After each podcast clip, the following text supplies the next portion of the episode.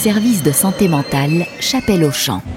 La première vague Covid, euh, je l'ai vécue, euh, hmm, je ne sais pas comment dire ça, trash. C'était vraiment horrible.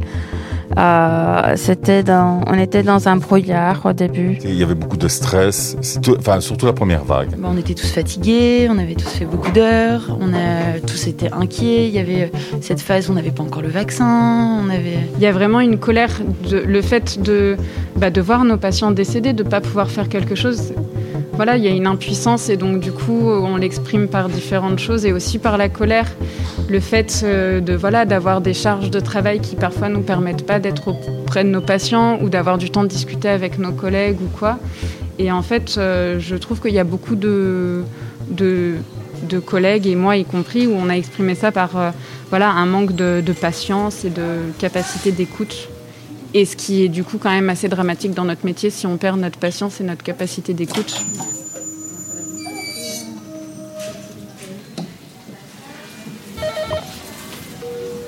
Euh, donc ici on est au service des soins intensifs, hôpital Brickman Sitorta, unité 20, euh, unité parallèle à l'unité 10. On a exactement les mêmes cas.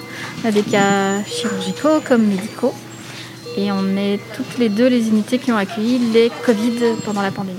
Donc quand on a un patient qui, est, qui doit venir aux soins intensifs, donc par exemple là c'est un patient qui vient d'un examen, euh, qui est intubé, donc qui a un tube dans la gorge pour respirer, qui est instable puisqu'il vient aux soins intensifs. Donc la prise en charge d'un entrant, c'est on doit l'installer, donc le transférer de son lit dans notre lit à nous, ensuite le monitoriser, euh, le mettre au respirateur dans ce cas-là, euh, lancer les médicaments pour qu'il soit bien endormi, Ensuite, on doit mettre tout ce qui est voie centrale, artériel, euh, faire toutes les mises au point. Donc, en général, on fait tout ce qui est euh, biologie, donc une prise de sang, une analyse d'urine, une analyse de crachat et euh, une analyse de sang pour tout ce qui est germe. Ça, en général, c'est la prise en charge de base. Après, c'est quand même quand le patient arrive, en général, la première heure, c'est quand même bien occupé, le temps de mettre en place tout, correctement et puis de lancer le traitement. Après, ça se calme un peu en fonction, euh, en fonction de la stabilité du patient. Donc en fait, pour les patients Covid, donc si on parle euh, d'abord de la première vague et puis de celles qui ont suivi, donc de la première vague, euh, le traitement d'un patient Covid qui arrivait, c'était on devait l'intuber directement. Et à partir du moment où il est intubé, il pouvait rester très longtemps sur respirateur et ça dépendait en fait des comorbidités du patient. Et c'est aussi, de nouveau, c'est très variable. J'ai l'impression que ceux de la première vague sont restés très longtemps, ceux de la deuxième vague aussi, parce qu'en fait là c'était complètement une autre optique. Donc au lieu de les intuber directement, on essayait de les garder les plus, le plus longtemps possible sans intubation. Parce qu'on s'est rendu compte qu'en les intubant rapidement, en fait, ils faisaient plus facilement d'infections et d'infections sur respirateur. Qu'après, on était plus avec des ventilations non invasives. Mais du coup, là, évidemment, ça a duré longtemps parce qu'il fallait beaucoup jouer, mettre le patient sur le ventre, le mettre sur le côté, le mettre au fauteuil, le remettre sur le ventre, le remettre sur le côté, mettre la vénie, mettre le petit flot, remettre la vénie, remettre le petit flot. Ça a été, je pense que cette période, ça a été très éprouvant pour les patients. Et pour les infirmières, ça a été très difficile parce qu'en fait, on devait beaucoup plus souvent rentrer dans les chambres pour essayer d'installer au mieux les patients. Et c'est quand on a utilisé cette technique-là qu'on a beaucoup d'infirmières qui sont tombées malades en fait, puisqu'il y avait beaucoup plus de manipulations à faire.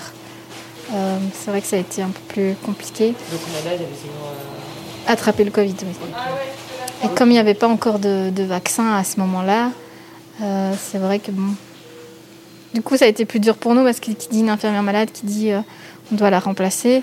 Donc c'est vrai que les heures supplémentaires et la fatigue s'est installée à partir de la deuxième vague quand les gens commençaient à tomber malades. Je m'appelle Amélie Ospier, je suis psychologue clinicienne et je travaille sur le projet Covid soignant depuis le mois d'octobre 2020. Je travaille en binôme avec Tatiana Gilène, qui est aussi psychologue. Donc on travaille sur ce projet euh, d'accompagnement des soignants. Euh, donc c'est un projet qui a été subsidié par la COCOF, euh, qui a été reconduit plusieurs fois, donc sous différentes enveloppes. Et donc on a eu la chance de pouvoir continuer ce projet. Au tout début, il a été pensé par le Centre de guidance d'Ixelles et Chapelle au Champ. Donc on est engagé dans ces deux centres-là.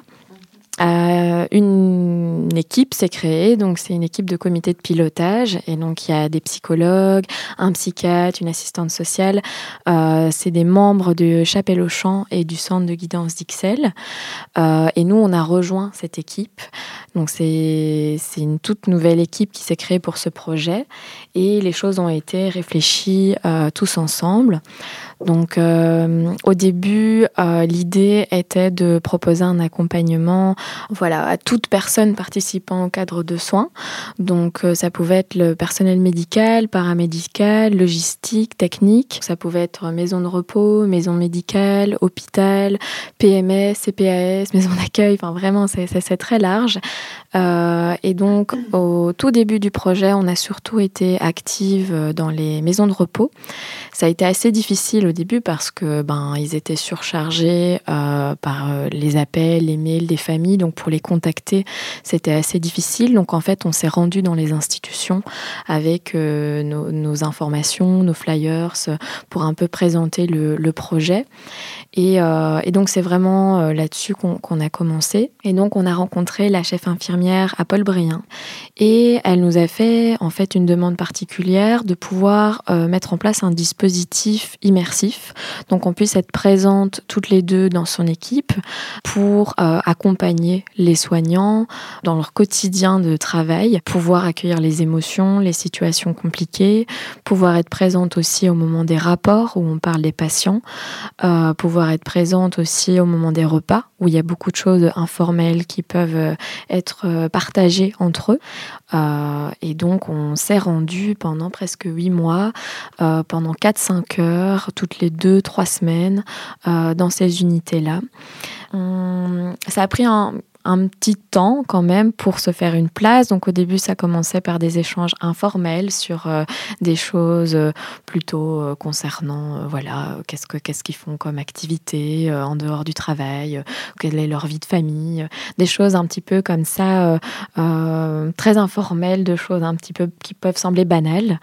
Mais petit à petit, il y a une confiance qui a pu s'installer grâce à ça, et ils ont pu nous partager ben voilà comment ça s'est passé pendant la première vague Covid, euh, comment, quelles sont leurs difficultés avec certains patients, euh, les échanges entre entre collègues, entre par exemple aussi différentes fonctions, infirmiers, médecins, comment ça se passe, comment les échanges se font? Ben en fait, on voulait un peu anticiper les choses parce qu'on voyait que euh, psychologiquement, ça risquait d'être très dur parce qu'il faut savoir que les patients Covid, ben, il y en a beaucoup qui mouraient et donc on était face à la mort, à la souffrance pendant, pendant ces plusieurs mois. Et euh, on ne savait pas trop comment, sous quelle forme on pouvait un peu aider nos équipes. Et donc c'était des, discussions qu'on a eues entre chefs et euh, notamment aussi avec notre responsable et voir un petit peu ce qui était possible de faire. Donc euh, la première fois, ça a été initié sur le site Briand. Et donc on a repris un petit peu ce, fonctionnement-là chez nous à Horta, sous forme de bah, voilà, d'immersion de deux psychologues qui venaient assez régulièrement dans, nos unités. Mon rôle, c'est détecter les personnes qui, euh, qui avaient des problèmes ou que je croyais qu'il y avait des problèmes parce que, et que je dirigeais Tatiana et Amélie vers ces personnes. Et donc, c'est à eux de faire l'effet voulu les choses qu'elles ont fait. J'ai souvent dirigé vers des personnes qui avaient, par exemple, des insomnies euh, ou euh, qui avaient des problèmes de digestion. Pour moi, ça m'a beaucoup aidé. Ça m'a fait du bien quand même de, parler de la situation, de pouvoir extérioriser, euh, on va dire un peu le mal-être, parce que bon, voir chaque jour des situations qui étaient quand même accablantes. Surtout, moi, ce qui me choquait beaucoup, c'était pour les familles de ne pas pouvoir euh, voir la personne, euh, je veux dire, euh, de famille, quoi. Puis de, refuser la visite pour la famille, c'est heureusement que c'était pas mon rôle, mais parfois ça m'arrivait d'aller dire aux familles. vous ne pouvez pas parce qu'il y a tel processus et on ne pouvait pas et ça c'était choquant quand même. Mais dès que dès qu'on pouvait avoir un contact, même parfois les patient était plutôt inconscient. Et euh, on, avait, euh, on avait un système avec les tablettes, donc euh, on pouvait appeler les familles en visio. C'est tout, ça remplace quand même pas une présence physique, mais ça crée déjà un lien. Et, même pour nous, parfois, ça faisait, ça faisait du bien aussi de voir le patient avec son, contexte familial. je trouve que ça a bien aidé parce qu'elle a vraiment pu prendre le temps en fait de discuter avec ses familles, de répondre en fait à leurs angoisses que nous malheureusement parfois on peut pas se permettre de rester pendant une heure au, téléphone pour soulager les familles parce que là on a des, patients de qui s'occuper. Par exemple, euh, elles étaient là, ben, euh, je m'avançais vers eux et euh, posais une question et alors de là on, faisait une conversation quoi et ça m'aidait à extérioriser un peu le, mal-être que j'avais, euh, de voir un peu toute la situation. Ça me soulageait.